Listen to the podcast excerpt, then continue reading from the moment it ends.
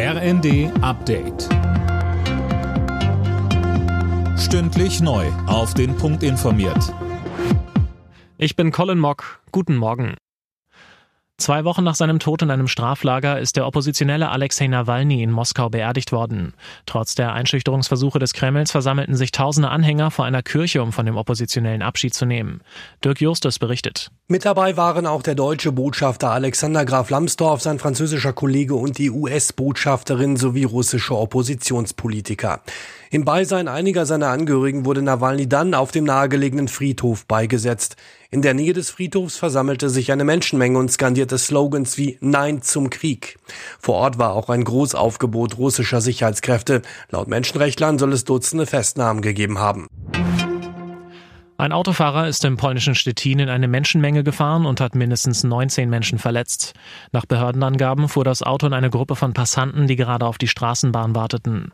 Zwei der Verletzten schwebten demnach in Lebensgefahr. Der Fahrer wurde festgenommen. Die Hintergründe sind noch unklar. Einen terroristischen Hintergrund schließen die Behörden aber aus. Ermittler haben einen Schlag gegen die größte deutschsprachige kriminellen Internetplattform gelandet. Es gab in Deutschland und im Ausland Razzien und Festnahmen. Auf Crime Market wurden laut Polizei unter anderem Drogen, Waffen und Anleitungen zu schweren Straftaten angeboten. Christoph Herbecker von der Staatsanwaltschaft Köln sagt, also es ist tatsächlich dann eben wie bei Amazon und es gibt unter anderem eben auch beispielsweise Kundenbewertungen. Ähm, das heißt, Sie äh, können gucken, ist das ähm, guter Stoff, der da verschickt wurde, wird der schnell und pünktlich geliefert. Weltweit sind über eine Milliarde Menschen stark übergewichtig.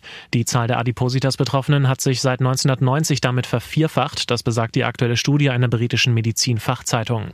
Laut den Forschern ist Übergewicht mittlerweile kein Wohlstandsproblem mehr, sondern ein globales. Der Bundesligatitel ist für den FC Bayern ein weiteres Stück in die Ferne gerückt. Die Münchner kassierten in Freiburg einen späten Treffer zum 2 zu 2 Endstand. Damit kann Leverkusen den Vorsprung auf den Rekordmeister mit einem Sieg gegen Köln am Sonntag auf 10 Punkte ausbauen. Alle Nachrichten auf rnd.de